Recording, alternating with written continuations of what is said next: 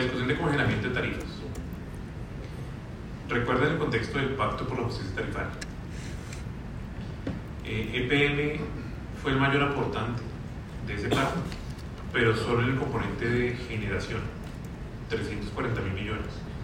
¿Qué quiere decir eso? Que nosotros como generador, en todos los contratos que teníamos suscritos, cambiamos el indexador. Pasamos del IPP al IPC. Y eso nos costó en el año 2022 cerca de 340 mil millones de pesos. Había unas resoluciones de distribución que fueron promovidas por la CREC.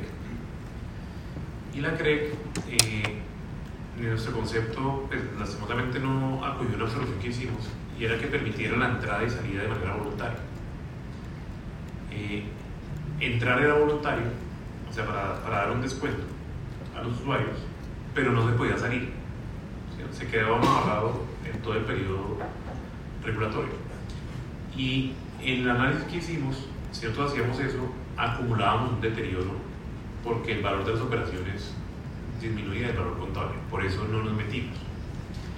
Sin embargo, sin embargo eh, si uno mira las señales inflacionarias, el comportamiento del recaudo de nuestros usuarios, eh, básicamente nosotros estamos en un círculo vicioso que se puede volver virtuoso.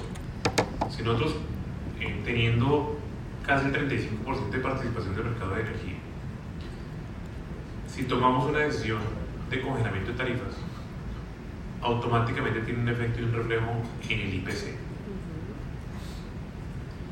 Y nosotros creemos que así podemos contribuir a una estabilización de un indicador que nos hace mucho daño como sociedad. Eh, creo que lo mismo están viendo los bancos, por eso bajaron las tasas de interés. Lo mismo están viendo los supermercados, por eso están hablando de, descuentos. Eh, y por eso nosotros estamos analizando el tema de congelamiento de tarifas. Mañana vamos a ir a Junta a presentar los análisis, entonces como no es una decisión que depende de mí, sino de la Junta Directiva, no puedo hacer un mayor anuncio hasta que se apruebe o se desapruebe lo que se vaya a